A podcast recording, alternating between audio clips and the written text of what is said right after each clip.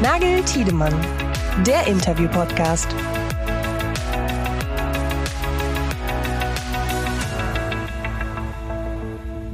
Hallo und herzlich willkommen zu einer neuen Folge unseres Interview-Podcasts. Nachdem wir ja in der letzten Folge mit unserem Gast Jörg Storm schon viel über China und die dortige Entwicklungsgeschwindigkeit, vor allem natürlich in Sachen Digitalisierung gesprochen haben, wollen wir mit unserem heutigen Gast noch ein bisschen tiefer in das Reich der Mitte eintauchen und den dortigen Automotive-Markt auch nochmal näher kennenlernen. Ich begrüße an dieser Stelle meinen Podcast-Partner. Hallo Pascal. Was und vor allem, wer erwartet uns denn heute?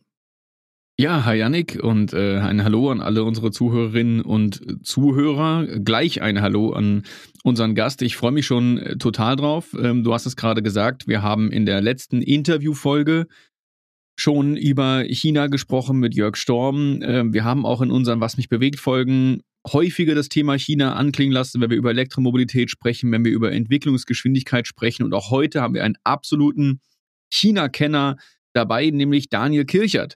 Ähm, Daniel Kirchert, ähm, ja, kenne ich auch schon ein paar Jahre. Ähm, er hat äh, 20 Jahre lang für BMW in China gearbeitet, hat dort auch das Joint Venture BMW Brilliance mit aufgebaut, war da lange im Vertrieb ähm, tätig und dann, und das ist natürlich spannend, hat er 2016 äh, die Marke Byton gegründet, die ähm, ja ich auch so ein bisschen über, über ein paar Jahre ein bisschen mitbegleiten durfte. Ähm, wir wissen auch, dass Byton dann am Ende nicht funktioniert hat, aber ich freue mich total drauf, dass wir uns heute mit ihm darüber unterhalten, über die Erfahrung, die er in China gemacht hat mit BMW, natürlich auch mit der Gründung einer eigenen Automarke, woran es dann am Ende vielleicht gescheitert ist und was er heute macht. Ja, lass uns über diese aufregende Zeit, äh, über Erfolg, die er in dieser Zeit gesam sozusagen gesammelt hat, aber auch natürlich über Misserfolg und auch natürlich über die Entwicklung Chinas in den letzten vergangenen 25 Jahren sprechen und diskutieren. Und das werden wir jetzt mit Daniel Kirchert, dem CEO und Founder von Noyo Mobility. Hallo Daniel, schön, dass du da bist. Ja, hallo Yannick, hallo Pascal, freue mich sehr dabei sein zu können heute. Hallo Daniel, grüß dich. Daniel, wir fangen ähm, alle unsere Podcast-Folgen eigentlich mit einer ganz simplen Frage an, die aber, was wir jetzt in der Vergangenheit schon festgestellt haben, für den einen oder anderen durchaus eine Herausforderung ist, diese Frage zu beantworten. Aber sie ist von ihrer Struktur eigentlich ganz simpel. Wir fragen eigentlich am Anfang immer die einfache Frage, wer ist eigentlich Daniel Kirchert? Was würdest du darauf antworten? Ja, ich glaube, ich bin äh, jemand, der zwischen zwei Welten ähm, gelebt hat, nämlich zwischen Deutschland und China. Ähm, die erste Hälfte meines Lebens in Deutschland groß geworden, aber schon mit einer großen Faszination für China von Kindheit an und habe schon früh angefangen, Chinesisch zu lernen. Habe dann meine Karriere bei BMW gestartet äh, in München und es war gerade so zu der Zeit, als alle ausländischen Hersteller angefangen haben, ihre Joint Ventures in China aufzubauen, habe dann da mitgemacht mhm. und habe dann eigentlich äh, 20 Jahre meines Lebens in China verbracht, ja, und da ähm, geholfen. Ich habe in, den, in den 90ern auch schon studiert, habe dann professionell da eben gearbeitet, gelebt, viele Jahre bei BMW, dann auch mein eigenes äh, Venture versucht aufzubauen und äh, jetzt eigentlich seit zwei Jahren wieder in Deutschland. Ne? Also ähm, Deswegen, ich glaube, das ist bei mir ein ganz wichtiger roter Faden äh, für mich, ähm, dass ich eigentlich äh, schon, schon jemand bin, der eine zweite Heimat in China gefunden hat und ähm, der immer versucht hat, diese beiden Welten zu verbinden, das Beste von beiden Welten irgendwie zu kombinieren. Hm. Daniel, über diese spannende Lebensgeschichte wollen wir natürlich jetzt äh, in den nächsten ja, 45 bis 45 Minuten bis eine Stunde natürlich ausführlich sprechen. Ähm, du hast es ja schon gesagt, ähm, dein Leben ist bislang eigentlich geprägt von deinen Erfahrungen im Ausland und natürlich in, in China vor allem. Ähm, du hast schon früh, äh, bist schon früh sozusagen rübergegangen nach China, ähm, hast aber auch, und das fand ich eigentlich auch sehr spannend, dieses Thema für dich auch sehr früh eben entdeckt also du hast äh, in den 90er Jahren ja äh, deine Studien, äh, deine Studienzeit gehabt und hast da Sinologie studiert, du hast äh, dich näher mit der chinesischen Sprache beschäftigt, du hast auch Mathematik und, und auch äh, Wirtschaft studiert äh, an, an verschiedenen Universitäten, vor allem natürlich an der LMU. Ähm, wie kam, woher kam dieses Interesse? Vielleicht kannst du da noch mal ein bisschen was zu sagen. Also wir heutzutage äh, sagen ja viele, ja, man muss sich natürlich mit der chinesischen Kultur auseinandersetzen. Es wäre hilfreich, wenn man vielleicht schon äh, Kantonesisch oder, oder Mandarin lernt, äh, schon früh, so früh wie möglich. Manche sagen vielleicht sogar schon im Kindergarten. Ähm, das ist natürlich jetzt en vogue mittlerweile. Aber in den 90er Jahren war das sicherlich noch nicht so verbreitet und auch noch nicht so das Interesse vielleicht auch ähm, für China als Kultur, als Gesellschaft. Woher kam dieses Interesse? Ja, ich glaube, das ist mir ein bisschen in die Wiege gelegt. Ähm, ich war zwar in meiner Jugend noch nicht dort, aber ähm, von Kindheit an, wenn meine Mutter mal äh, versucht hat, Chinesisch zu kochen äh, oder wenn es irgendwas gab mit chinesischen Zeichen, war ich fasziniert davon. Ne? Ich habe da sehr früh ein Buch gelesen über, über einen jungen Kinderbuch, über einen Jungen, der in China Abenteuer erlebt hat. Und äh, ich habe mir dann irgendwann angefangen, so ein paar Bücher zu kaufen über die chinesischen Schriftzeichen. Das hat mich wahnsinnig fasziniert. Ne? Das hatte so ein bisschen was Mystisches, Mythologisches Unbekanntes und damals war China ja auch noch relativ abgeschlossen. Ja, und dann habe ich mhm. angefangen, ähm, während meines Mathestudiums bin ich immer in die Sinologievorlesungen gegangen in München und habe ein paar chinesische Freunde kennengelernt und die haben angefangen, mir Kochen beizubringen und Chinesisch zu sprechen und äh, hat mir gut gefallen. Ne? Und ähm, dann bin ich eben damals äh, während meines Studiums rübergegangen nach China. Das war noch äh, Mitte der 90er Jahre, wo noch nicht so wahnsinnig viele Leute drüben mhm. waren. Ne? Und mir hat es einfach gut gefallen. Ne? Das waren halt damals, äh, gab es auch viele Leute, die sind da hingekommen, haben gesagt, das ist jetzt nichts für mich. Ähm, mhm. Aber ich habe da von Anfang an das Gefühl gehabt, das ist ein tolles Land. Wahnsinnig interessant, vielfältig, vielschichtig. Ähm, die Kultur ist faszinierend, die Geschichte hat mich einfach begeistert. Ne? Und dann war mir auch klar, dass ich da jetzt meine berufliche Entwicklung irgendwie in dem Umfeld finden äh, möchte. Und ähm, ich habe da natürlich auch privat ähm, Glück gehabt, kann man sagen. Ich habe gleich beim Studium in Nanjing meine Frau kennengelernt, die ist Chinesin und mhm. hat da an der gleichen Uni studiert. Die hat Deutsch studiert und ähm, ja, da hat sich sozusagen also nicht nur beruflich, sondern auch persönlich das ergeben. Mhm. Und äh, deswegen sage ich so ein bisschen, meine zweites familiäres Standbein ist dann China geworden. Ne? Und ähm, mhm. ähm, natürlich die ganze politische Seite ist ein bisschen was anderes. Da können wir vielleicht später noch drüber reden. Aber was mhm. so die ganze die menschliche Seite betrifft, die Kultur, die Menschen, das tägliche Leben, das gefällt mir einfach super. Das äh, mhm. macht mir Spaß. Du hattest eben schon gesagt, das äh, fand ich auch ganz interessant. Äh, damals wurde China noch relativ als relativ geschlossen wahrgenommen. Also da begann ja so ein bisschen erst so 80er, 90er Jahre ging es ja so langsam los, dass sich China auch wirtschaftlich äh, gen Westen auch geöffnet hat. Ähm, rasantes Wachstum war so ein bisschen da in den Startlöchern. Ähm, du hast dich ja auch während deiner Studienzeit ja auch, glaube ich, ähm, auch was die wirtschaftlichen politischen Aspekte Chinas anbelangt, auch äh, sehr stark mit dem Land beschäftigt. Wie wurde das Land denn damals aus dieser Perspektive so wahrgenommen? Wie hast du das wahrgenommen, wenn wir jetzt mal so von der, von der kulturellen, gesellschaftlichen Seite, wobei gesellschaftlich natürlich an der Stelle auch wichtig ist, aber wie, wie war so ein bisschen die Wahrnehmung, wenn man es jetzt auch vielleicht mit heute vergleicht? Ja, also irre, irre Gegensätze. Ja, das war meine erste Wahrnehmung. Ja, also wirklich ähm, eigentlich extrem. Ja. Man hat sich gefühlt auch schon in den 90ern, ähm, sagen wir mal in Peking oder Shanghai, durchaus schon, ich sag mal, wie in einem vielleicht einem osteuropäischen Land zu dem Zeitpunkt. Ähm, aber wenn man dann nach Westchina gefahren ist, das, das hätte auch in Schwarzafrika sein können, ne, vom Entwicklungsstand oder mal übers Land. Ja. Und äh, diese Gegensätze haben mich fasziniert. Ne? Also und auch, auch Paradoxe in einem gewissen Sinn. Ne? Und ähm, natürlich, damals waren die Straßen noch voll äh, mit mehr als der Hälfte äh, der, der Straßen waren Fahrradwege. Und man hat Autos, eigentlich nur Busse und Taxis gesehen. Also damals gab es fast noch keine privaten Fahrzeuge. Und der allgemeine Wohlstand ist, hat noch nicht so richtig abgehoben ne, in den 90ern. Also und dann, wenn man dann nach vorne springt ähm, auf, auf heute, also wirklich äh, 25 Jahre später, ähm, das ist ein unvorstellbares, äh, sagen wir mal, Entwicklungswunder. Ja, und ich glaube, das wird auch häufig mhm. unterschätzt, ja, weil man halt sehr stark auf diese politische Komponente ab, abzählt. Aber äh, also China hat es geschafft, ich glaube, mehr als, als 300 Millionen Menschen da aus der absoluten Armut rauszuholen.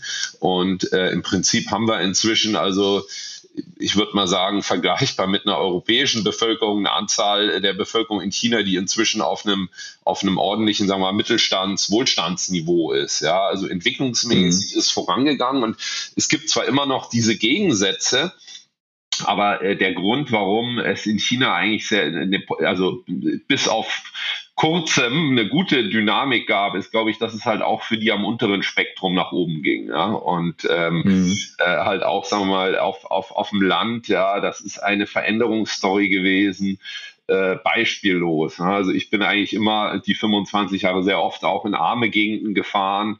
Wir haben da teilweise auch viele Sozialprojekte gemacht von den Unternehmen, wo ich tätig war, und haben also auch so ein bisschen ähm, unsere Social Responsibility wahrgenommen und ähm, das also beeindruckend. Hat mich persönlich wirklich äh, mitgenommen zu sehen, wie sich dieses Land total äh, transformiert hat. Mit allen Problemen, ja, die damit einhergehen. Ja, ist natürlich nicht alles äh, nicht alles super und, und, und Friede, Freude, Eierkuchen. gibt natürlich Preise für dieses Wachstum, aber im Prinzip ist es eben gelungen, einen Großteil da dieser Bevölkerung aus der Armut rauszuholen. Ja? Und das ist schon, mhm. schon beeindruckend. Und ein anderes Beispiel ist vielleicht noch, sagen wir, diese ganze Infrastruktur. Also wie ich äh, anfangs in China ankam, da war das ein Wahnsinnsabenteuer, mal nach Westchina zu reisen. Also wenn man da mit dem Zug gefahren ist, war das eine mehrere Tagesreisen und im Flugzeug war es auch noch ein Abenteuer. Und ähm, äh, und U-Bahnen gab es fast noch gar nicht, außer in Peking und Shanghai. Äh, und inzwischen ähm, hat China das modernste Schnellbahnstreckennetz. Es gibt überall Autobahnen. Also man hat eine unglaubliche Infrastruktur aufgebaut. Ja, natürlich sehr stark getrieben von der Regierung, aber die hat, glaube ich, auch dieses Wachstum angetrieben. Ja. Das ist ein Riesenunterschied ne, von China zu anderen, ähm, ja, ich sag mal, Entwicklungsländern in, in, in Asien wie, wie Indien oder Südostasien, ne, mhm. dass man da so in die Infrastruktur gegangen ist.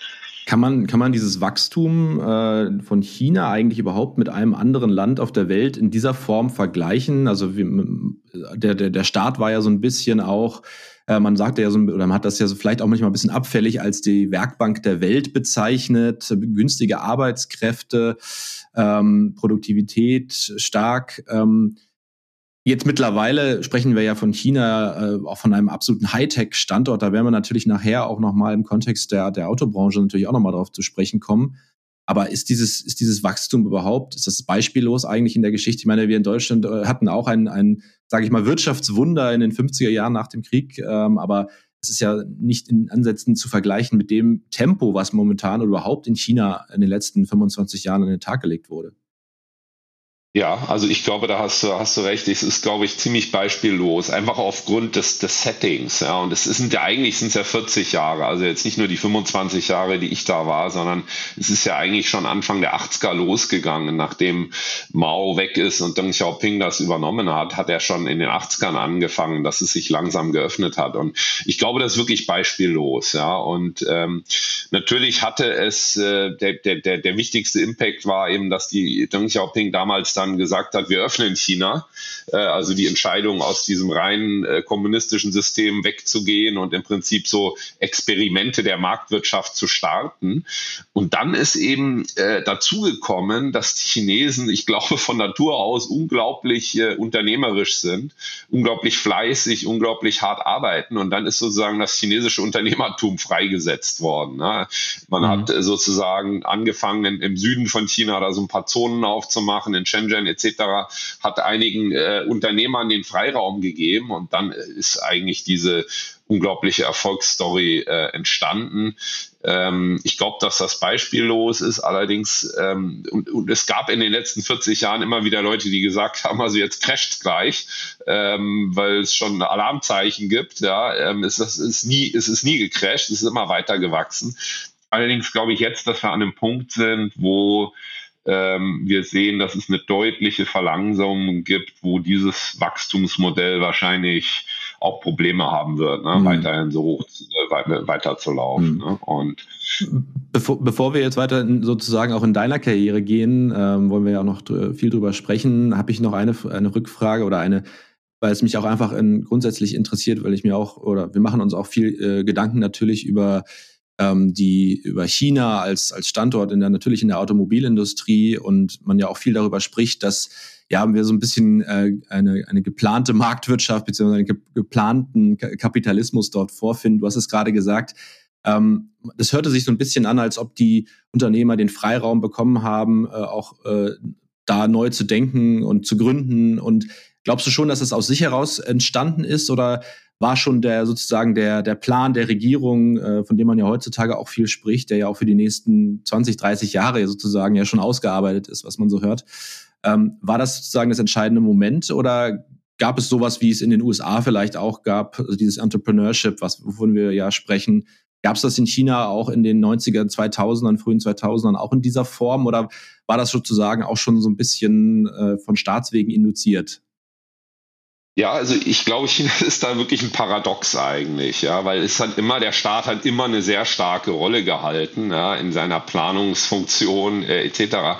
Aber es gab genau wie im Silicon Valley auch, gab es diese Unternehmer und es ging eben in den 90ern los und da sind halt Jack Ma, Pony Ma, äh, die halt Alibaba und Tencent gegründet haben, sind, sind tolle Beispiele. Mhm. Aber auch Li Shufu, der Geely gegründet hat vor 20 mhm. Jahren oder Wang Granfu, der BYD gegründet hat, äh, die gehören auch dazu. Ja? Ähm, und ähm, das sind, also ich hatte das Glück, die kennenzulernen, weil während meiner Zeit bei BMW äh, in China äh, war ich, ähm, haben wir mit diesem chinesischen Unternehmerclub kooperiert. Das hat sehr gut auch zum Brand-Image von BMW gepasst. Und da habe ich äh, das Glück gehabt, viele dieser Unternehmer persönlich kennenzulernen. Also Wahnsinnsleute, unglaubliche Unternehmer. Ähm, die haben ihr ähm, ihr, ihre Unternehmen aufgebaut, ich würde mal sagen, aus, mit, mit ihrem Team, mit einem wirklichen Unternehmerspirit. Nicht, weil die Regierung mhm. ihnen da irgendwie Geld gegeben hat oder sie angeleitet hat, wie sie das machen müssen. Also ich glaube, dieses chinesische Wirtschaftswunder ist deswegen passiert, weil die Regierung äh, Unternehmertum zugelassen mhm. hat. Ja, und im Moment, äh, also sehen wir vielleicht in den letzten zwei, drei Jahren eher wieder die Tendenz, dass die Regierung wieder versucht, stärker die Zügel zu packen und eigentlich freies Unternehmertum wieder ein bisschen einschränkt. Und ich glaube, dass das auch mit einer der Hauptgründe ist, warum wir eine eigentlich eher ein bisschen negativen Trend in der chinesischen mhm. Wirtschaft sehen. Ja, man hat ja auch nicht das Gefühl, dass die Unternehmer, die du gerade angesprochen hast, jetzt in irgendeiner Weise Staatsbüttel wären, die sozusagen nur nach der, nach der Pfeife des, des, der, der kommunistischen Partei in China äh, sozusagen äh, agieren, sondern schon ganz äh, selbstständige, innovative, Visionäre ja zum Teil, wie wir sie in anderen äh, Regionen der Welt ja auch haben, äh, sind und äh, selbstbewusst formulieren, was sie sich vorstellen. Also definitiv jetzt äh, natürlich auch von der, von der Infrastruktur profitieren in China, von den Rahmenbedingungen profitieren, ähm, aber sich auch deutlich, man hat es ja zum Beispiel bei Didi Shuxing gesehen, ne, dass sie auch sich äh, sozusagen mit dem Staat ein wenig anlegen. Ähm, das hat man ja, ja, in den letzten 20 Jahren jetzt auch nicht so häufig aus China gehört. Also das ist da, da verändert sich ja auch gerade was. Ja, also richtig, da hast du hast sicherlich recht. Ähm, es gab schon sowas auch wie eine Machtprobe. Jack Ma hat ja auch mal die Regierung kritisiert, aber ich würde nur sagen, diese Machtprobe, das, äh, das ist momentan ganz klar für die Regierung mhm. ausgegangen. Ne? Und ähm, diese Unternehmen wie Alibaba und Tencent, die sind zwar wirklich privat gegründet worden und haben sich eine Zeit lang auch wirklich sehr frei entfaltet, aber inzwischen sind das natürlich massive Internetfirmen, wo auch die Regierung ganz stark reingeht, einfach um auch die Kontrolle zu halten, ne? weil das natürlich die, die, die zentralen sozialen Medien sind, wo auch Informationsfluss drüber läuft und so weiter. Also ich glaube, inzwischen kann man nicht mehr sagen, dass die wirklich völlig frei und unabhängig sind, ähm, aber äh, die sind auf jeden Fall äh, sagen wir, auf einer Kultur des freien Unternehmertums gegründet worden und aufgebaut worden. Ne? Mhm. Jetzt haben wir, Daniel, ähm, viel darüber gesprochen, woher auch deine, deine Affinität zu ähm, China kam. Woher kam denn deine Affinität zur Automobilindustrie? Weil eingestiegen bist du dann, ähm, du hast es gerade schon gesagt, ja bei BMW.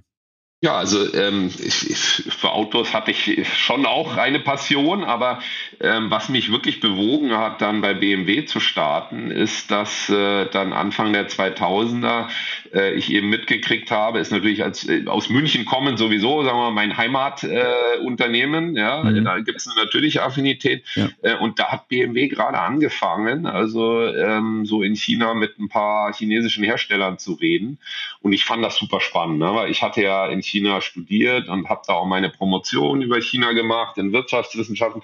Ich wollte irgendwie für ein, für ein deutsches Unternehmen arbeiten, aber nicht schon für eins, was da schon richtig, sagen wir mal, alles, alles äh, aufgebaut hat, sondern im Prinzip eins, was ganz am Anfang steht und richtig so im Prinzip das Business da jetzt entwickeln möchte. Und das hat super gepasst, ne? weil äh, da liefen die Verhandlungen gerade äh, mit Brilliance und äh, dann bin ich über, ähm, ja, bin ich, bin ich bei BMW reingekommen. Das hat dann gut gepasst von meinem Profil.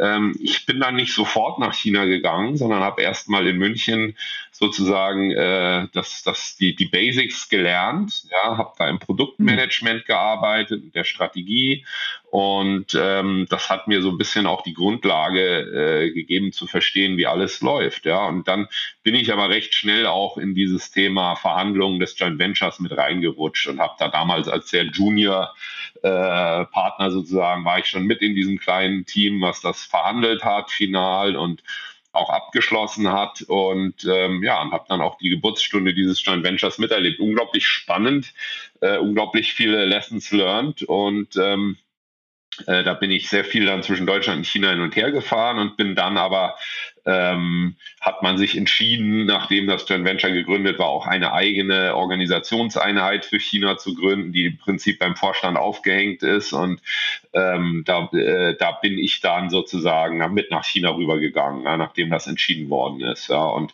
ähm, habe dann erstmal ähm, eine neue Abteilung mit aufgebaut fürs Business Development. Da haben wir das ganze Thema Strategie äh, diskutiert. Wie muss BMW jetzt in China den Markt aufbauen? Was ist unsere Vision? Vision, was müssen wir machen, wie müssen wir uns verankern, wie müssen wir die Marke positionieren. Also alles, was mit dem, mit dem, mit dem Aufbau zu tun hat, das habe ich äh, sozusagen aufgebaut, auch dann äh, sehr gutes Team aufgebaut, die ganze Produktstrategie haben wir uns angeschaut.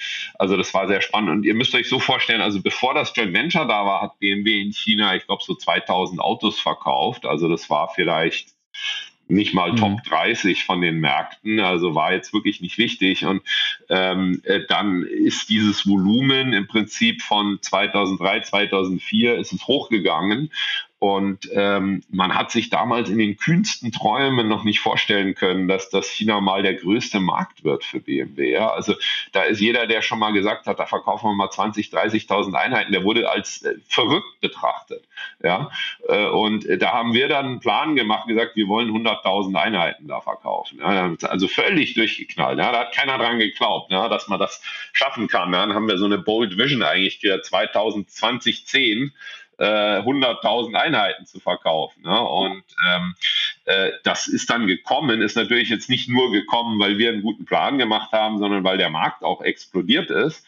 Äh, das muss man natürlich ehrlich zugeben, aber mhm. das hat keiner, dieses, dieses Wunder, dass der chinesische Markt also explodiert ist und dass plötzlich die, äh, die deutschen Premium-Marken da durch die Decke gehen und Hunderttausende von Autos verkaufen. Ne? Also in meinem letzten Jahr bei BMW waren es dann 300.000 Autos, da sind ähm, das war bereits größer als Deutschland oder USA äh, vom Absatzvolumen her. Also das ist eigentlich ein Wunder gewesen, ja, innerhalb weniger als zehn Jahren äh, sich ein Markt so entwickelt. Und ähm, das war für mich eine unglaublich tolle ähm, Erfahrung, weil es natürlich eine Aufbauaufgabe war. Und es macht natürlich immer Spaß, Dinge aufzubauen. Es war auch sehr challenging, weil wir natürlich mit so einem schnellen Wachstum gibt es natürlich wahnsinnige Challenges, dass da alles mitkommt, die ganze äh, Versorgung, der Service, das Händlernetz, äh, die Marke, äh, dass, dass man das mitkriegt. Aber da habe ich sehr viel gelernt. Ja? Und obwohl das ein Job im Großkonzern war, war es trotzdem schon sehr unternehmerisch angehaucht, ja, weil es natürlich viele Freiheiten hatte, mhm. da den, äh, das Thema aufzubauen und ähm, ja, hat, hat Spaß gemacht. Ich meine, inzwischen verkauft BMW, ich glaube, 800.000 Einheiten in China, äh, ist also über fast, fast 40 Prozent des globalen Volumens. Ähm, also ich glaube, da haben wir damals, glaube ich, mit gute Grundlagen gelegt dafür, ja, für den lang, langfristigen Erfolg. Ja, du hast jetzt gesagt, ähm, ähm, oder mehrfach sogar äh, gesagt, Lessons learned, viele Dinge gelernt in der, in der Zeit. Nimm uns doch mal, noch mal kurz mit in so die Anfangsphase, wie sich ein, ein deutsches Unternehmen mit einem chinesischen Unternehmen zusammentut, ein Joint Venture gründet, weil ähm, was ich gerade so im Hinterkopf habe, in unserer letzten Interviewfolge haben wir mit äh, Jörg Storm gesprochen, der für viele, der für Mercedes-Benz viele Jahre in China war, im, immer im Bereich Digitalisierung und, und IT. Ähm, und mit ihm haben wir zum Beispiel viel darüber gesprochen, wie grundsätzlich nicht nur chinesische, sondern auch asiatische Arbeitskultur ist, Auffassung, Projekte anzugehen und dass die ganz, ganz unterschiedlich ist, auch von, von der europäischen oder deutschen Art, Projekte anzugehen und Dinge zu denken. Und wenn wir mal ehrlich sind, man kommt natürlich auch gerade in der Automobilindustrie so ein wenig aus der europäischen, äh, westlichen Überheblichkeit, natürlich die besten Autos der Welt zu bauen und eigentlich genau zu wissen, wie das geht. Und dann setzt sich also so ein Unternehmen wie, ähm, wie BMW, kann jedes andere sein, ähm, mit chinesischen Herstellern zusammen. Man muss Joint Venture gründen, um dort produzieren zu können. Wie, funkt, wie kommt das vernünftig zusammen und wie lange ist eigentlich dieser Prozess, um gegenseitig zu verstehen, wie der jeweils andere tickt und zu sagen, jetzt kriegen wir das zusammen hin? Ja, ja, also ähm, das ist eine sehr spannende Story. Ähm, ich glaube, äh, BMW hat ein bisschen anderen Weg gewählt als zum Beispiel Volkswagen, Audi oder Mercedes, weil man eben gesagt hat, ähm, wir wollen uns einen nicht so starken äh, Partner suchen, einen Partner, der jetzt nicht ins mhm. Daily Management mit reingeht, ja, damit wir sozusagen die Kontrolle halten können. Ne? Und Brilliance ist äh, zwar auch staatlich, aber von einer Provinz in Nordostchina. Ähm, und die waren jetzt ähm, zwar gelistet an der Börse, aber halt nicht bekannt wie FAW, ja, der große chinesische Staatskonzern, der der Partner von Volkswagen ist, ja, oder Beijing Automotive von, von Mercedes. Und ähm, das äh, hat äh, anfangs die chinesische Regierung gar nicht gern gesehen. Die wollten eigentlich eher, dass so ein toller Name wie BMW sich mit einem Staatsunternehmen, mit einem ganz großen, starken zusammentut. Mhm. Aber da hat man von BMW-Seite dann äh, sehr weise, äh, ist man darauf bestanden, dass man mit Brilliance zusammenarbeiten möchte und ist auch damit durchgekommen. Und ähm, das war sehr ähm, positiv, sage ich mal. Das war jetzt der positive Teil. Ich komme gleich zu dem Learning, äh, dass man einen Partner hatte, der dann sich darauf beschränkt hat, im Wesentlichen äh, zu sagen, wir sind happy, wenn das Geschäft läuft, wir wollen guten Financial Return haben, aber wir gehen nicht in das Day-to-Day-Management rein. Und wenn ihr mit Leuten redet, die in China waren, in irgendeinem der Joint Ventures, ja, sei es jetzt von Volkswagen oder von Mercedes, dann wisst ihr, ja, was das für ein Albtraum ist, in einem Joint Venture zu arbeiten, wo auf jedem Job zwei Leute hocken, einer von der chinesischen Seite, einer von der deutschen mhm. Seite, was eigentlich überhaupt keinen Sinn macht aus einer Unternehmenslogik, was aber einfach vorgegeben war aufgrund dieser Policy von den Joint Ventures. Ja. Und ja. Das, war, das war super. Also zum Beispiel mein Job später im Joint Venture war, für den gesamten Vertrieb des Joint Ventures zuständig zu sein.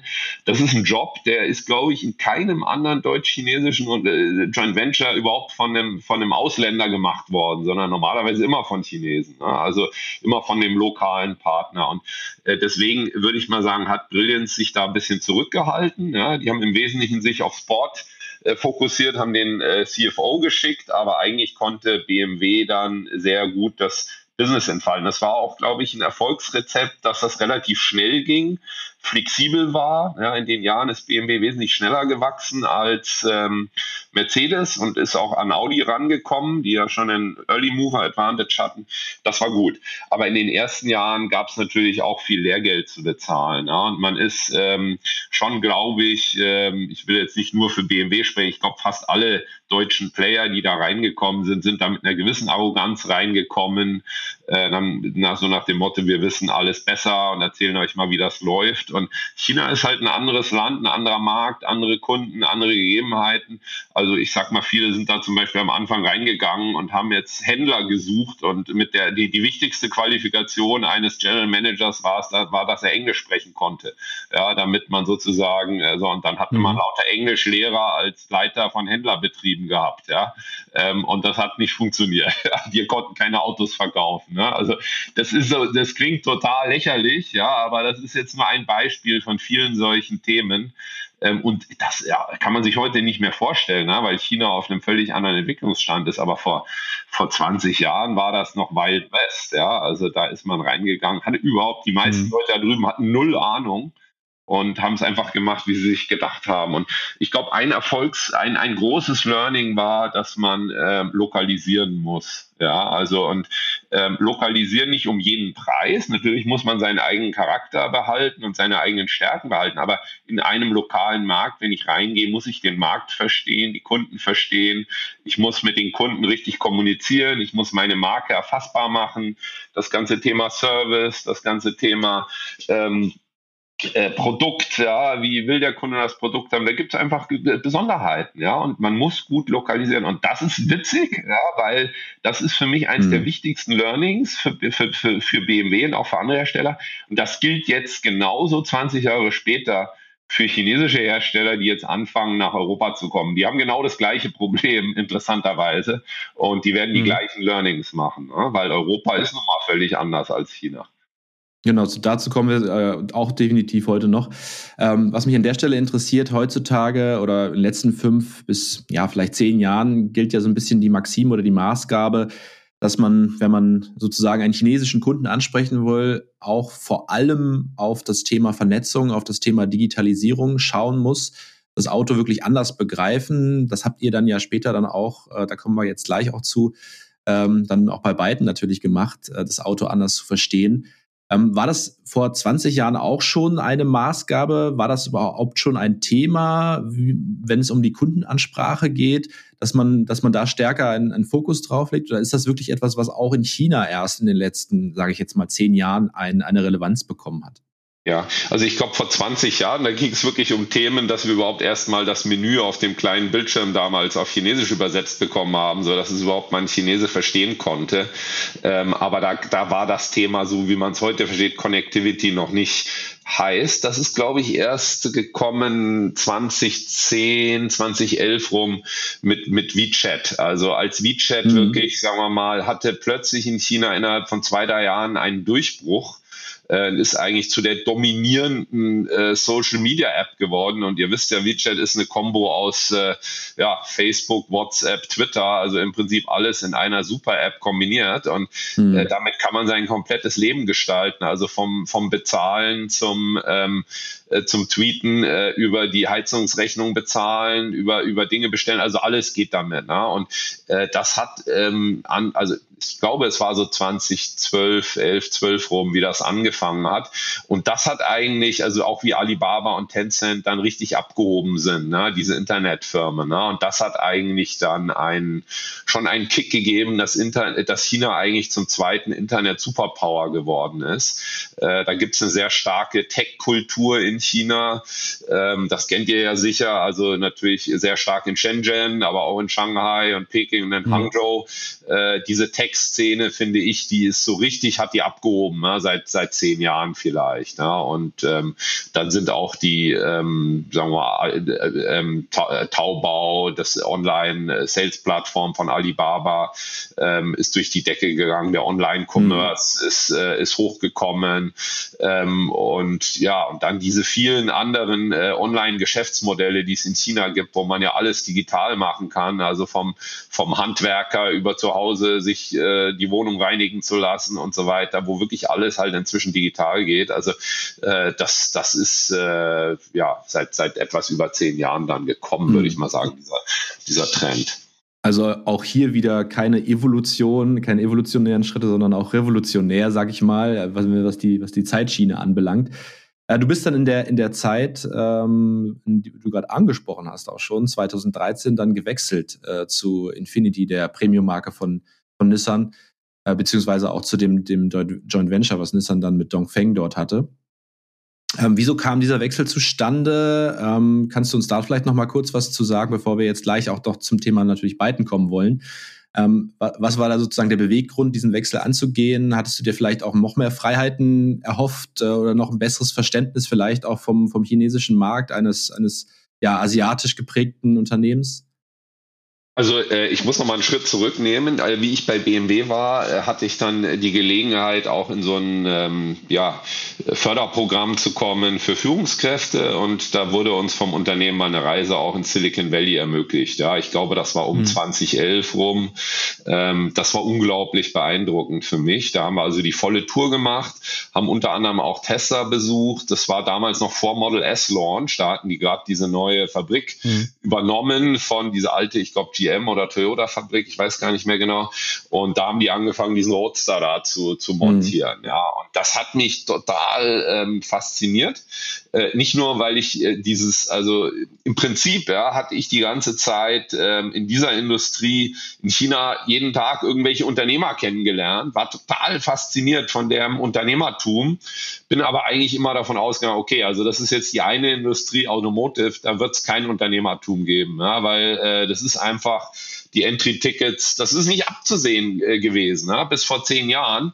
Äh, dass man ein Startup in dem Bereich machen könnte, wäre völlig undenkbar gewesen. Ne? Und dann, dann kommst du da hin, siehst diese Fabrik, völlig hands-on, die fangen da an, neue, neue, neues Automobilunternehmen aufzubauen. Ne? Also das war ein echter Flash. Und der zweite Flash war, ähm, sagen wir mal, das, das Lächeln meiner Mitkollegen zu sehen darüber.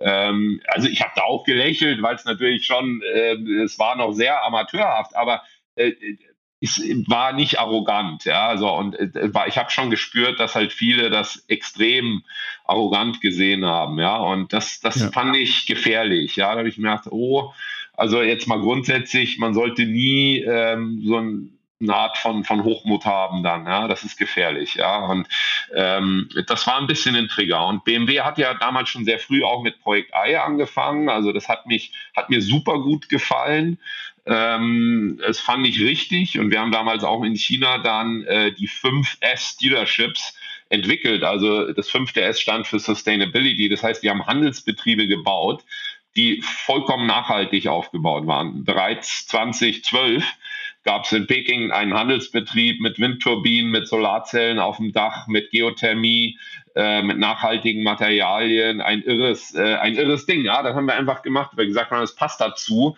äh, dieses Thema Nachhaltigkeit in China anzuschieben. Ja, und ähm, dann im Endeffekt bin ich aber weg, weil Nissan mich rekrutiert hat. Ja, und damals hatte Carlos Ghosn nach außen hin sehr stark ähm, kommuniziert, dass er Infinity zum, ähm, ja, ich sag mal, zum Audi von äh, Nissan machen möchte.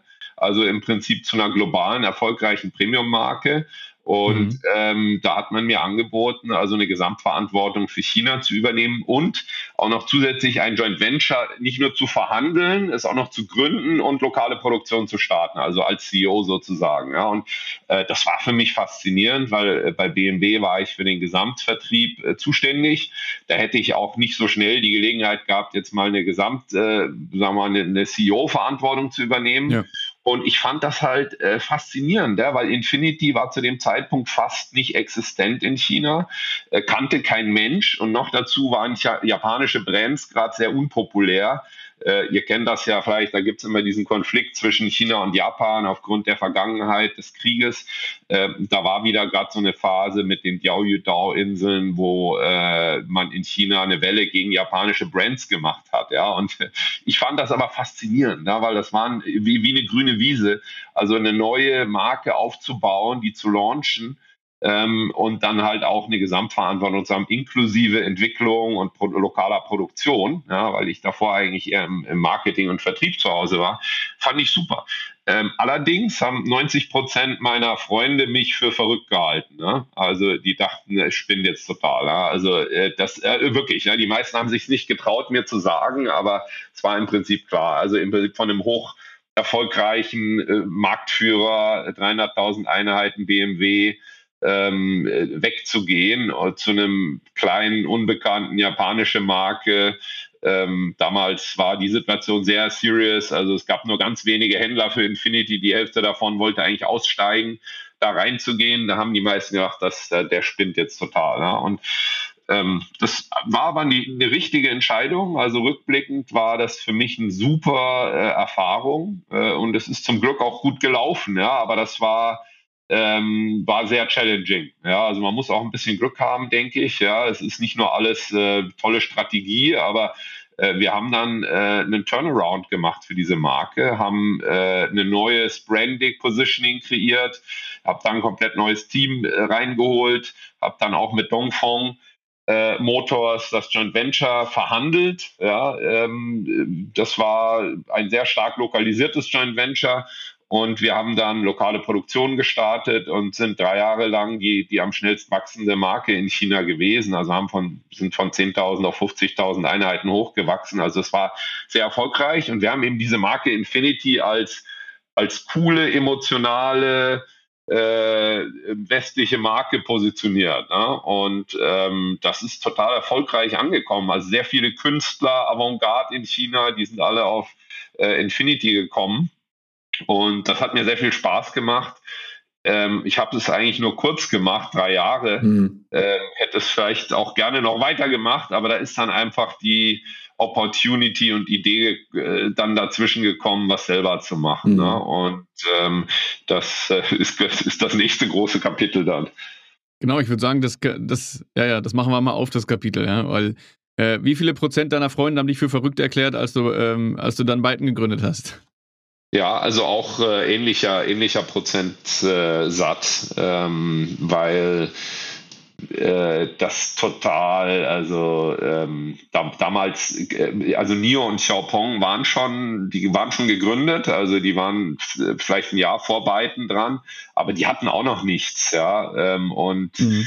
deswegen, also jetzt wirklich rauszugehen, das komplett selber zu machen, da äh, das, das war eigentlich noch, noch more crazy, kann man sagen. Ja?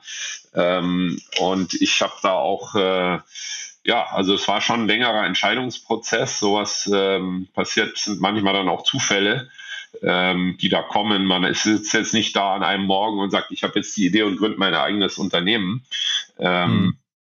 Also ich, ich hatte mich dann länger schon, also es war ja so, also China, die Regierung, hat eigentlich schon 2010 erkannt, ja, dass ihre eigene äh, Ministerium, was für die Automobilindustrieentwicklung zuständig ist, die NDRC, äh, das Planungsministerium sozusagen, dass die eigentlich total versagt haben. Ja. Äh, weil 2010, wenn ihr mal zurückdenkt, Mitte der 80er Jahre gab es die ersten Öffnungen mit Volkswagen und so. Nach 25 Jahren gab es keinen einzigen chinesischen Hersteller, der irgendwo auf der Welt äh, Fuß gefasst hatte. Ja, und äh, wenn man das jetzt mal mit den Japanern oder Koreanern vergleicht, ist das eigentlich ein totales Failure. Ja, also die Japaner und, und Japaner waren schneller. Ja, und eigentlich die Chinesen sind normalerweise jetzt nicht langsamer als die Koreaner oder Japaner, ja, was, was, was Speed betrifft. Ja, und, ähm, und man hat eigentlich erkannt, dass diese Politik mit dem 50-50 Joint Venture, ähm, dass die eigentlich falsch war. Das ist jetzt meine Interpretation. Es wird niemand offen zugeben in China, auch äh, erst recht kein Regierungsbeamter, ja. Aber eigentlich war diese Politik ein totaler Fehler. Ja, sie hat nämlich dazu geführt, äh, dass zwar alle gekommen sind, äh, und auch gezwungen wurden, da diese Joint Ventures zu machen. Und in diesen Joint Ventures hat man dann auch viel produziert und verkauft. Aber das waren alles Autos, die in Deutschland oder Amerika oder Japan entwickelt worden sind. Ne?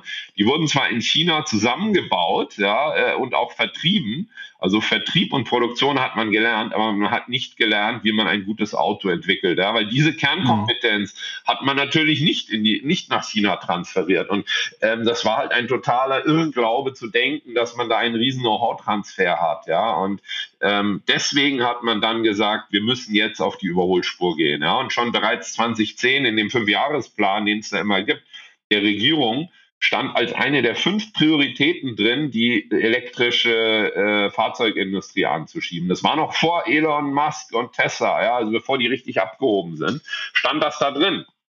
Und da hat man dann angefangen, äh, man hat versucht, das zu pushen von der Regierungsseite, aber die Unternehmen haben nicht so richtig mitgemacht. Ja.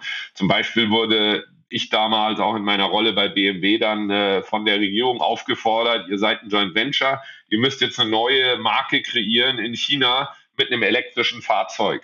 Ja? Und dann hat man also eine Marke da kreiert, hat ein X1 hergenommen, die ist Zinoro, die Marke, und äh, hat, die, hat die gelauncht mit ein paar hundert Einheiten. Ähm, und das war äh, übrigens für CATL der erste ausländische Kunde, wo eine CATL-Batterie mhm. eingebaut wurde ähm, weil man damals dann eben gesagt hat, hey, ihr Joint Ventures, ihr müsst jetzt eine chinesische Batterie da einbauen. So, und über solche Maßnahmen hat man angefangen, die eigene, sagen wir mal, Supply Chain Industrie zu entwickeln. Das war aber alles nicht wirklich erfolgreich, bis dann in 2014, wenn ihr euch erinnert, dann ist plötzlich der Tesla-Aktienkurs, ne, von einem Tag auf den anderen ist der, ist der durch die Decke gegangen. Ja. Ne? Ich glaube von 20 auf 200 oder so.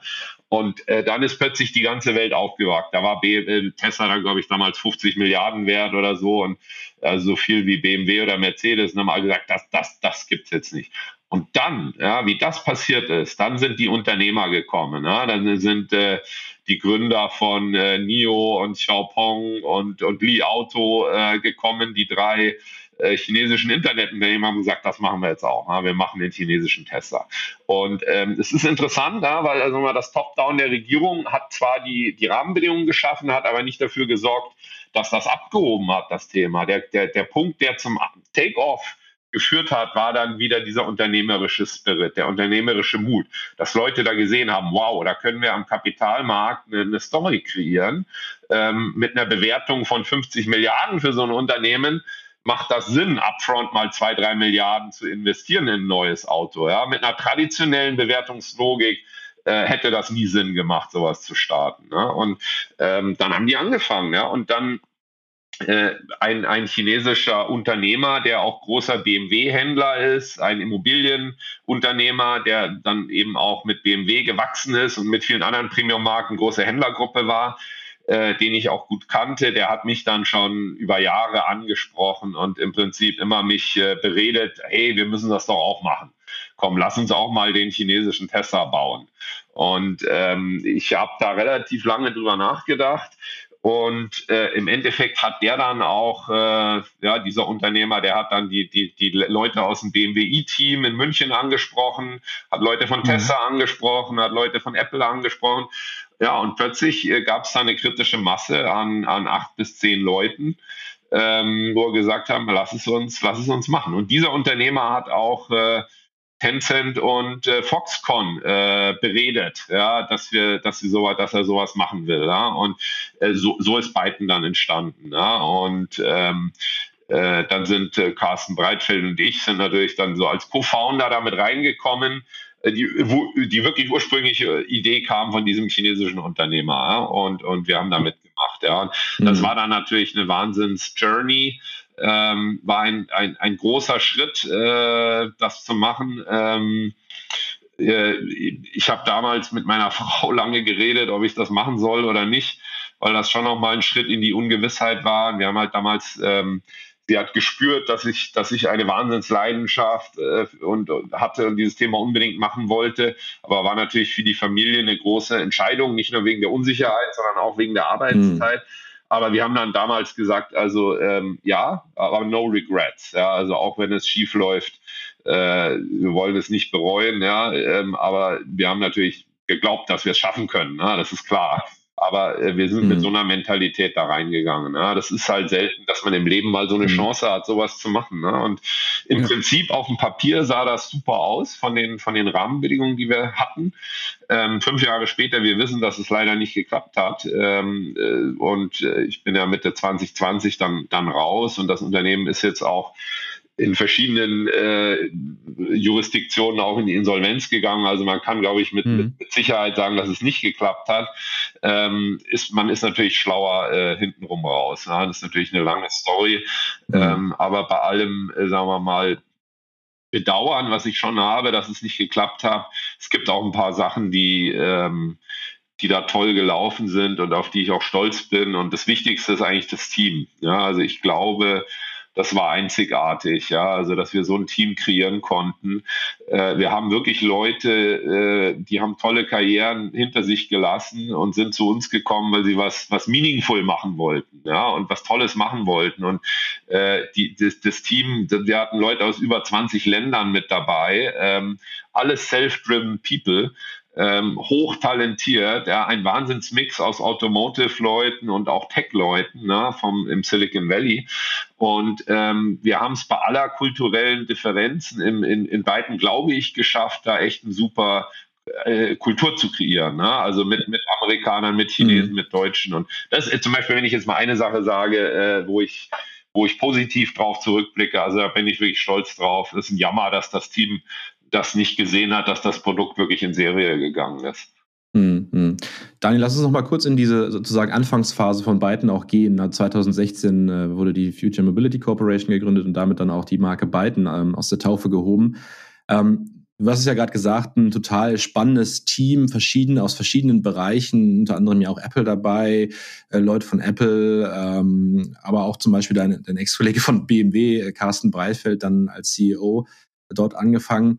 Ähm, nimm uns doch mal mit in diese, diese Anfangsphase. Ähm, wie habt ihr, wie seid ihr das Thema Auto an sich angegangen? Weil es war ja schon sozusagen das Ansinnen, das auch neu zu denken. Wenn man sich den mhm. beiden, die verschiedenen äh, Modelle, die dann nachher sozusagen aus eurer Feder entstanden sind, ähm, dann auch anschaut, dann habt ihr das Auto ja auch neu gedacht. Also es hieß damals immer das Next Generation Smart Device. Äh, wir haben, sprechen ja viele auch vom Smartphone auf Rädern, was natürlich auch die, die eine oder andere, das eine oder andere Problem aufwirft, weil man es natürlich nicht eins zu eins vergleichen kann.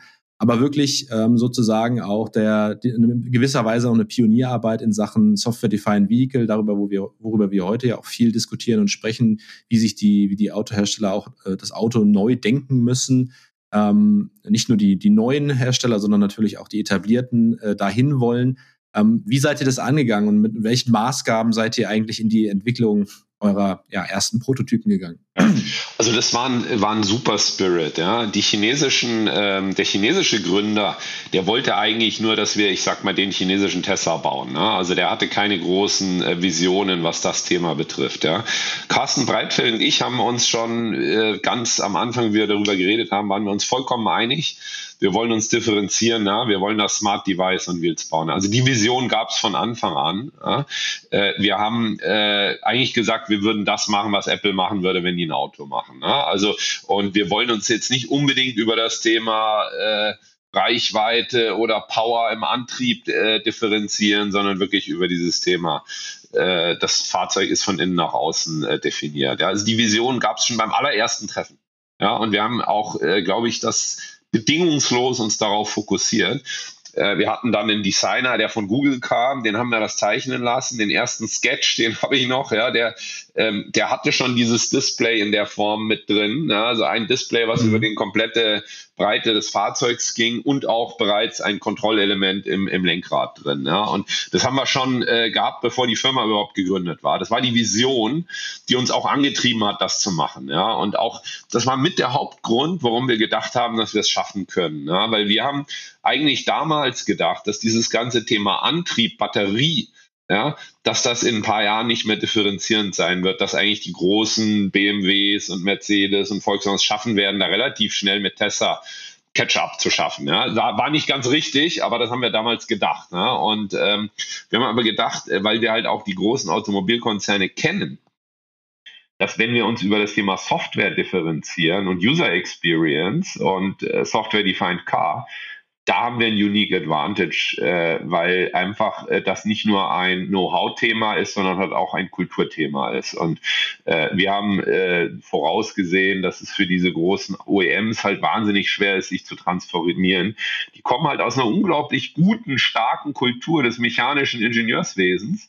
Und diese Kultur ist absolut nicht kompatibel mit einer Software-Tech-Kultur. Das ist leider so, ja. Und das merkt man und äh, man sieht es ja heute ja, in vielen Beispielen. Das reicht halt dann nicht einfach mal 1000, 2000 Software-Ingenieure zu heiern und irgendwo hinzusetzen. Man muss da eine, eine neue Kultur schaffen. Ja. Und das haben wir äh, als unseren wesentlichen äh, Wettbewerbsvorteil gesehen. Und obwohl, sagen wir mal, Carsten Breitfeld und ich schon auch eher aus der traditionellen Industrie kamen, haben wir dann die Leute eben, die von Apple und Google kamen und so weiter, haben wir empowered auf einem gleichen Level äh, im Prinzip äh, zu sitzen und eigentlich das Design des Fahrzeugs wurde eigentlich von denen angetrieben. Ja.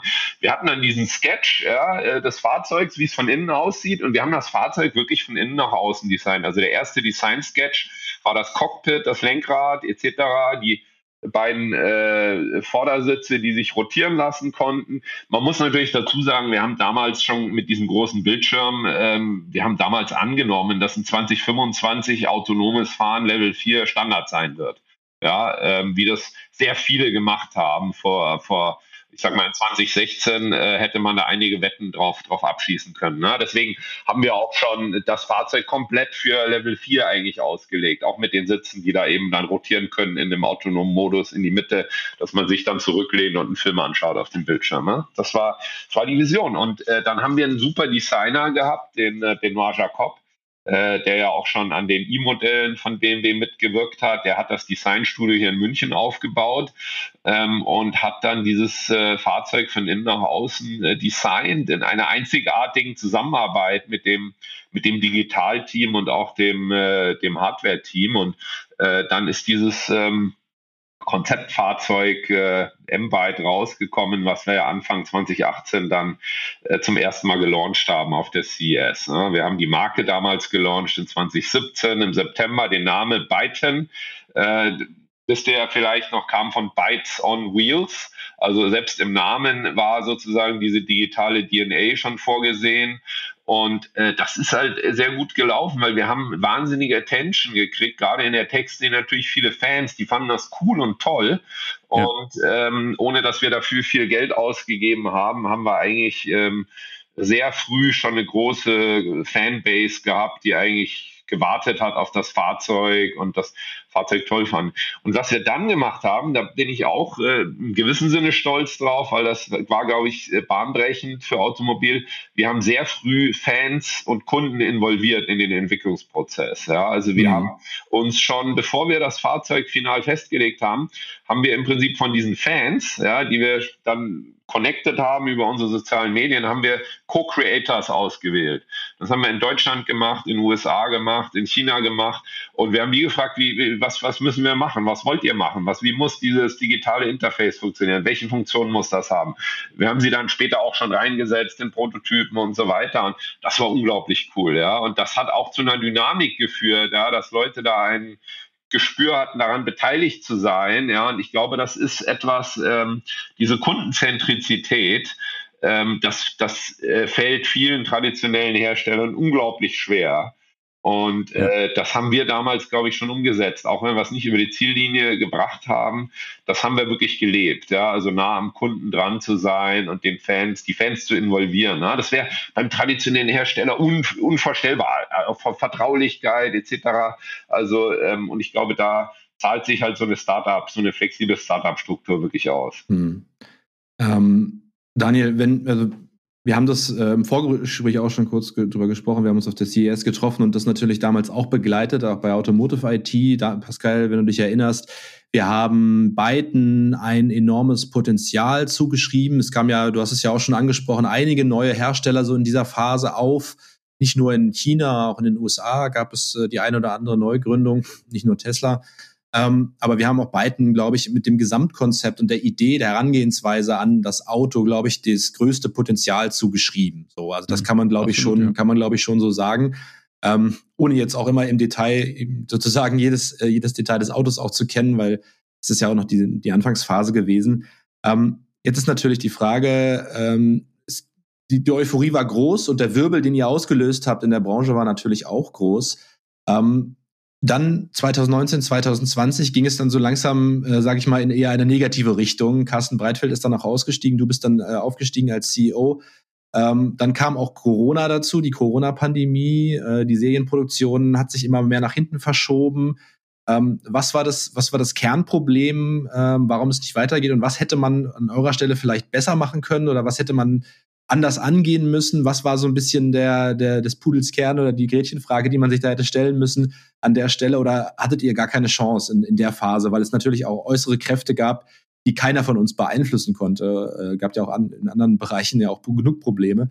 Ähm, was war so das Momentum und was hätte man vielleicht anders machen sollen? Ja, also ähm, erstmal, ich glaube, euer Assessment war schon richtig zu dem Zeitpunkt. Ich glaube nicht, dass es am Produkt lag oder an der Marke. Ähm, das Produkt war fast fertig, äh, war noch acht Monate von Serienreife entfernt und ich glaube, behaupten zu können, dass wenn wir es geschafft hätten, dann hätten wir auch mit, mit Xiaopong oder NIO gut mithalten können. Vielleicht sogar besser, mhm. besser sein können. Ne? Also daran lag es nicht, ja. Aber ähm, es gab, es gibt natürlich unglaublich viel, viel Learnings. Ähm, wir hatten ein bisschen Pech, dass wir später dran waren als Nio und Xiaopong.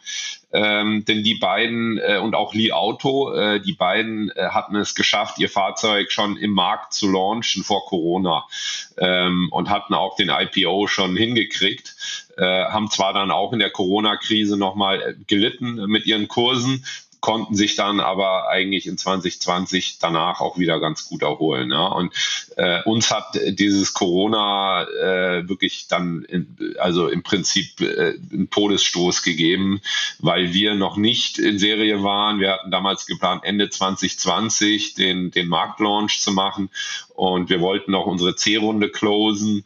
Äh, die hätte uns damals das Geld noch gebracht, um äh, die restliche Entwicklungsarbeit ähm, und Industrialisierung fertig zu machen. Ne? Und wir hatten da bereits unterschriebene Verträge von Investoren, ne? das haben wir auch schon, schon bekannt gegeben.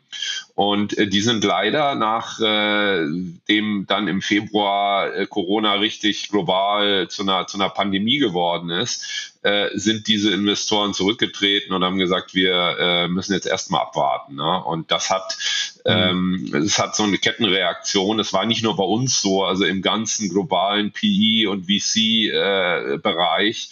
Äh, sind eigentlich für vier, fünf Monate Investments fast völlig zum Erliegen gekommen. Und äh, in der Phase ähm, waren wir eigentlich am kapitalintensivsten. Also wir haben die Industrialisierung vorangetrieben. Ähm, da war es absolut tödlich für uns, dann in eine Situation zu kommen, wo wir einen Cash Crunch haben. So, und ich habe dann natürlich versucht, die Anteilseigner ähm, davon zu überzeugen, die bestehenden Anteilseigner uns zu überbrücken, wenn wir kein Kapital von außen bekommen, dann eben von den bestehenden Gesellschaftern. Ähm, aber ich hm. konnte mich da nicht in der ähm, Klarheit durchsetzen, wie es nötig gewesen wäre. Ich glaube, man hätte äh, wenn wir es geschafft hätten, sagen wir mal, das zu überbrücken finanziell äh, ein paar Monate, dann ähm, wenn ihr euch erinnert, im August, September 2020 ging es plötzlich wieder nach oben, dann hätte man es vielleicht geschafft. Ja. Aber äh, ich habe es leider nicht geschafft, da äh, die Gesellschaft dazu überzeugen, eine vernünftige äh, Überbrückungsfinanzierung bereitzustellen, was, was sehr schade ist. Und deswegen habe ich mich entschieden, da Mitte 2020 dann rauszugehen. Sehr, sehr harte Entscheidung. Äh, das war jetzt mal äh, einer der Punkte, ja. Ähm, äh, was, was, wenn ich heute jetzt zurückblicke, was würde ich anders machen? Ne? Also ähm, da gibt es natürlich viele Punkte. Ja? Hinterher ist man, ist man schlauer.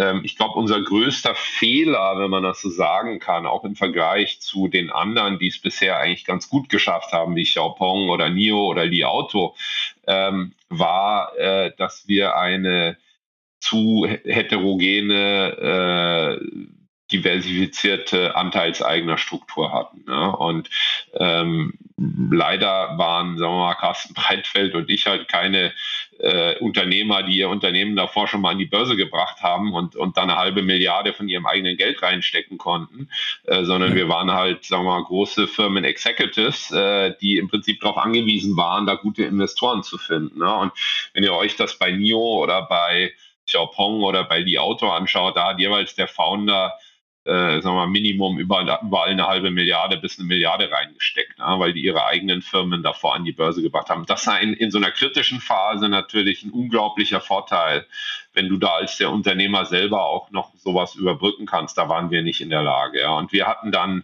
ähm, eben diese Händlergruppe mit drin, wir haben die Lokalregierung mit drin gehabt, wir haben FAW, ein Staatskonzern mit drin gehabt, leider relativ diversifiziert und ähm, leider auch relativ langsam. Und ähm, das ist jetzt eine lange Geschichte, da will ich vielleicht nicht zu, zu tief einsteigen, aber im Endeffekt ähm, äh, also wenn ich das nochmal machen würde, das wichtigste Learning wäre also als, äh, als Unternehmer sozusagen, sich gut zu überlegen, von wem man das Geld nimmt. Das kann zwar kurzfristig Probleme lösen, kann aber langfristig dann halt auch ein Damoklesschwert werden. Ja, und es ist unglaublich wichtig, ja, dass man die richtigen Leute im Boot hat, ja, die dann auch in der Krise in der Lage sind, einen da durchzuführen. Ne? Und ähm, das ist das wichtigste Learning. Ähm, ich, ich glaube, wenn ich es heute nochmal machen würde, ähm, würde ich auch vieles anderes machen. Also ähm, ich würde es, glaube ich, noch zentrierter machen auf einem Platz, ähm, nicht zu sein an zu vielen Locations. Ähm, ich würde auch mehr, äh, ich glaube, wir könnten es wesentlich günstiger machen mit weniger Geld. Ähm, weil mhm. man einfach sieht, dass ähm, in China einige Dinge noch günstiger gehen und ich glaube, wir können es auch noch schneller machen. Ja, aber das ist natürlich äh, ist müßig, weil hinterher ist man immer schlauer. Ne? Wenn man als erster so einen Weg geht, dann hat man einfach viele äh, extra Turns, die man nehmen muss. Und ähm, ja, es ist wie gesagt, es ist sehr schade, dass es nicht geklappt hat. Selbst heute, ich sehe regelmäßig fast jede Woche irgendwelche neuen Autos, äh, setze mich rein, schaue sie mir an. Also ich glaube, selbst heute der beiden M-Byte, wie er 2018 auf der CES war, wenn der heute in Serie wäre, der wäre ein Verkaufsschlager. Also von daher gesehen, es ist wirklich ein Jammer, dass wir es nicht geschafft haben. Ne? Das stimmt, das, äh, da, da stimme ich zu. Janik hat es auch gesagt, ich war damals auch bei der CES ähm, gemeinsam mit euch äh, Teil des Medienteams.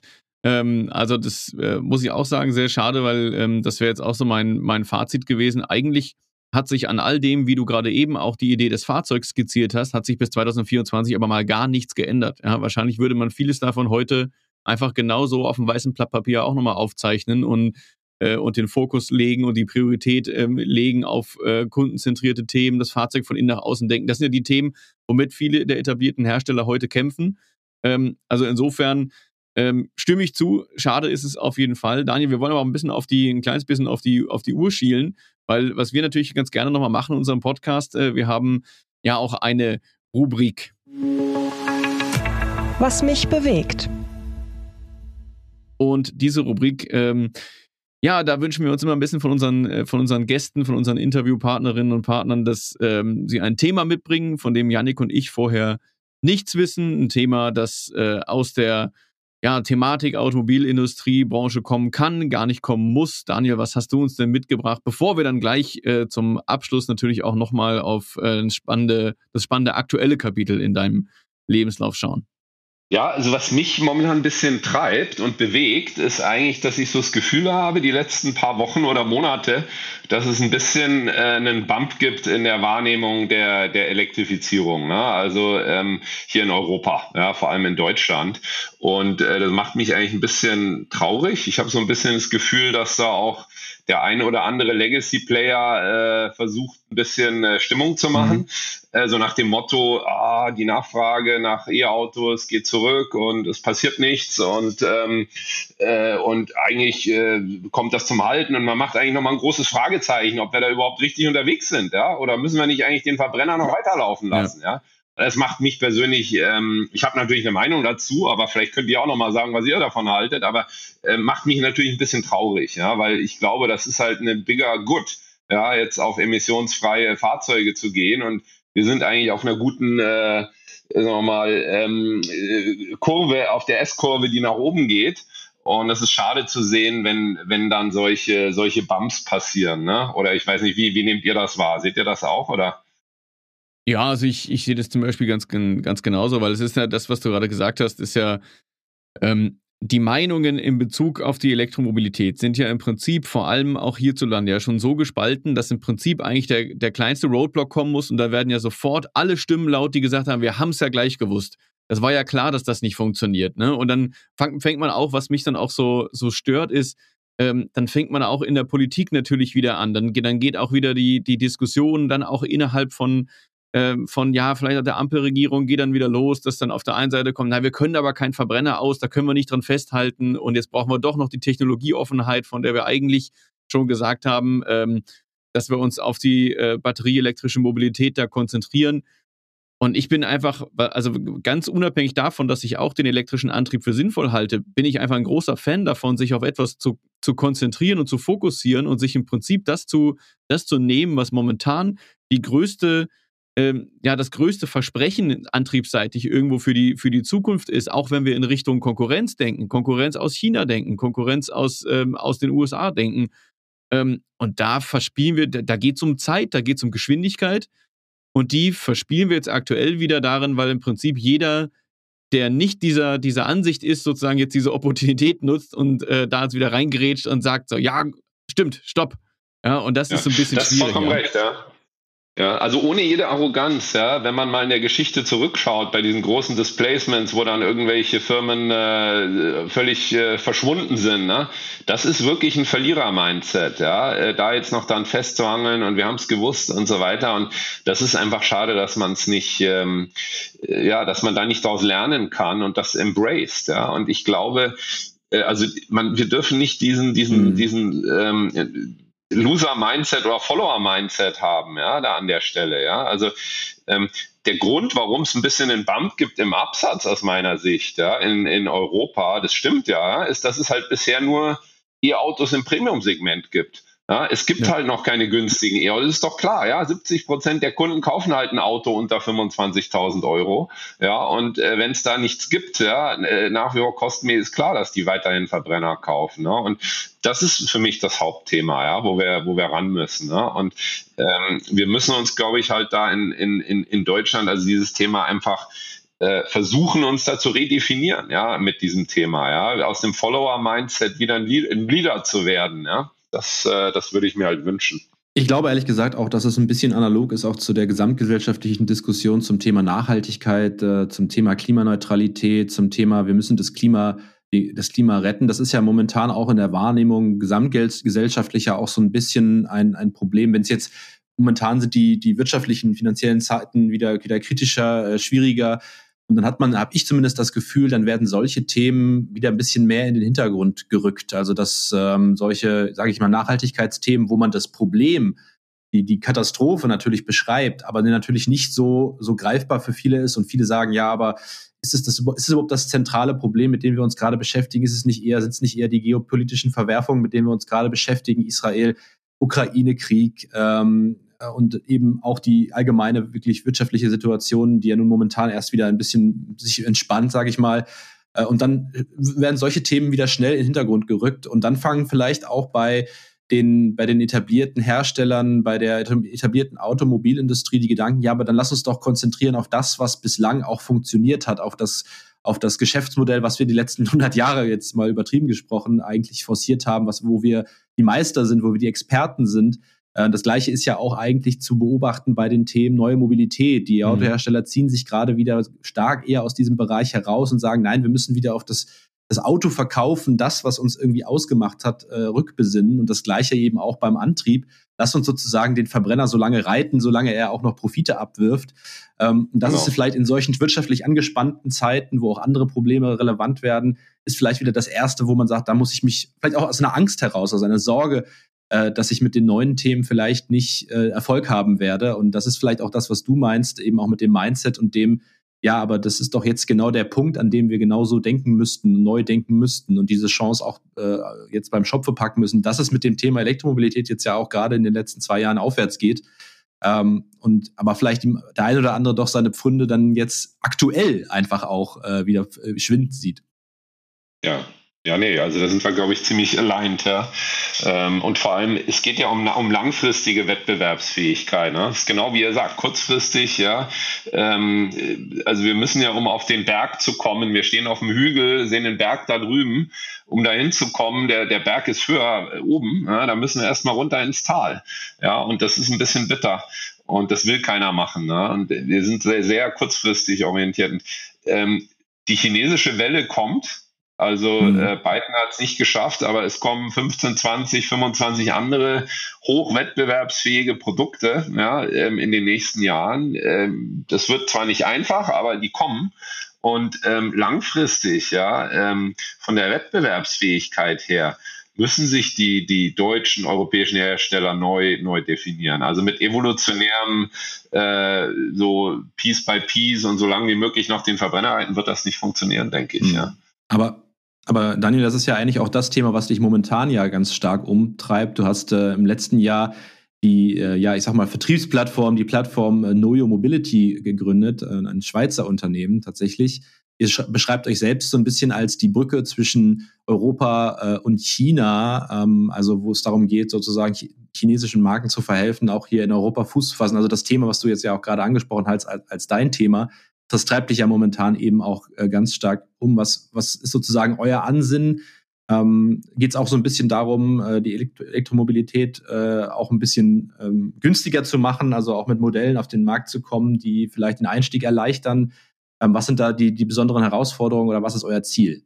Ja, also ich bin ja vor zwei Jahren zurück nach äh, Deutschland gekommen, nach, nach meinen 20 Jahren draußen, war eine, war eine mhm. große Umstellung und ähm, ja, also mein Hauptantrieb war genau die zwei Punkte, die du gerade erwähnt hast, äh, Janik, also ähm, das Thema anzuschieben, irgendwas zu machen, um die, um die S-Kurve zu beschleunigen ähm, und äh, zweitens auch äh, dieses Thema erschwingliches Elektroauto anzuschieben. Ja, und ich, das ist wirklich meaningful, ja. Und man, bei allem Respekt für Tesla habe ich allerhöchsten Respekt, ja. Die sind der Pionier und Gamechanger dieser Branche.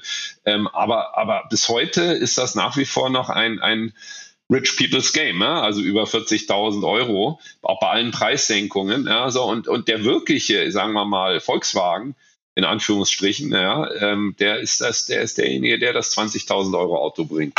Ja, und dann haben wir gesagt, ähm, ich, es, es gibt zwar Bemühungen in Europa von Stellantis und Volkswagen, das zu machen, aber ich glaube, die Chinesen werden, ähm, die chinesischen Marken haben eine gute Chance, da mitzuhelfen, ja, in Europa diese Produkte zu bringen. Und ähm, dann habe ich äh, aber auch, also genau wie wir es vorhin drüber geredet haben, wie BMW nach China gegangen ist, ja, wahnsinnig schwer, Lessons learned, ja, die ersten zwei, drei Jahre sehr holprig.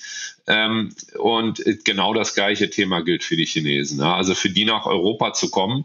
Die haben, glaube ich, jetzt äh, tolle Produkte, ja, die auch funktionieren in Europa, inzwischen auch von Anfang an mitentwickelt auf europäische Standards. Ähm, aber äh, wie geht man hier rein? Ja? Wie ähm, äh, mache ich das ganze Service-Thema und so weiter. Ja. Und das ist mir wahnsinnig wichtig. Ja. Und deswegen, wir haben also äh, Noyo gegründet mit dem äh, Ziel, also diese chinesische Elektromobilität hier rüberzubringen, aber mit einem tollen Kundenerlebnis. Ja. Also auch kundenzentrisch von der Vertriebsseite her und das Thema After Sales Service wird halt total unterschätzt, ja, also von vielen dieser chinesischen Marken. Ähm, da denken sich viele, oh, ist ja jetzt toll, jetzt gehen wir mal rein und pushen ein bisschen Volumen. Und das ist der falsche Ansatz. Ne? Und hm. Was ja faszinierend ist, ist, dass sich diese Kundenbereitschaft ein chinesisches Auto zu kaufen, hat sich total verändert. Ja, also vor fünf Jahren, glaube ich, ich habe da zwar keine Statistik gemacht, aber ich würde mal behaupten, dass da 99 Prozent das abgelehnt hätten. Ähm, aber heute ähm, über die Hälfte äh, in qualitativen Surveys sagen, sie wären grundsätzlich bereit, sich ein chinesisches Elektroauto zu kaufen, weil die mitgekriegt haben, dass es, äh, dass die Chinesen da was gut machen und dass da auch günstigere Modelle kommen. Das ist natürlich heute im Ist sehen wir das noch nicht, aber grundsätzlich ist da nicht gleich totale Ablehnung da, ja, und das ist schon mal toll. Aber wenn man die dann fragt, was, was wäre der Hauptgrund, kein chinesisches E-Auto zu kaufen, dann ist es ganz klar das Thema Service. Und ähm, mhm. deswegen haben wir bei Noyo äh, gesagt, wir wollen diesen chinesischen Marken helfen. Wir suchen uns natürlich gute Produkte aus, die wir besten Gewissens auch vertreten können. Und wir machen so eine Art wie von Upfront Investment in guten Service. Und äh, Service heißt natürlich Teileversorgung, heißt auch direkten Kundenservice und dass der Kunde direkt äh, im Kontakt steht mit dem mit uns ja als Marke ja und wir uns um sein Problem kümmern ja? und das machen wir ein bisschen in einem Hybrid also wir machen das über eine digitale äh, Lösung mit einer eigenen Kunden-App äh, die ist jetzt auch in der Schweiz schon live gegangen und ähm, darüber kann der Kunde also ähm, mit uns kommunizieren, Service Appointments machen, bestimmte Services bestellen etc. Ähm, und wir fahren aber auch ähm, in, in Ergänzung dazu mit einem Händlervertriebsnetz, wo wir in der Schweiz bereits zehn Handelspartner ausgewählt haben in den unterschiedlichen Kantonen, äh, die sozusagen dann auch der Anlaufpunkt für den Kunden offline sind, wo er hinkommen kann. Ne? Und ähm, das ist äh, für uns wirklich das Ziel, dass der Kunde sieht, wir können ein flächendeckendes Service äh, anbieten, wir haben eine gute Kultur, wir sind auch äh, erreichbar. Wir haben natürlich noch kein Netz vielleicht wie, wie, wie Volkswagen oder, oder jemanden der Größenordnung, mhm. aber wir gleichen das aus über eine gute digitale Lösung, wo der Kunde direkt mit uns entweder über einen Chat oder auch über das Callcenter sprechen kann. Ne? Und ähm, das ist eine Plattform. Wir machen das äh, momentan mit der Dongfeng-Gruppe, die ich natürlich noch gut kenne aus meinen Zeiten von Infinity. Äh, die Dongfeng-Gruppe hat drei Marken, also die Premium-Marke Voya, äh, dann gibt es eine super äh, High-End-Marke, die heißt M-Hero. Und die Einstiegsmarke, also ich sag mal der Volkswagen dieses Konzerns sozusagen, heißt Dongfeng selber.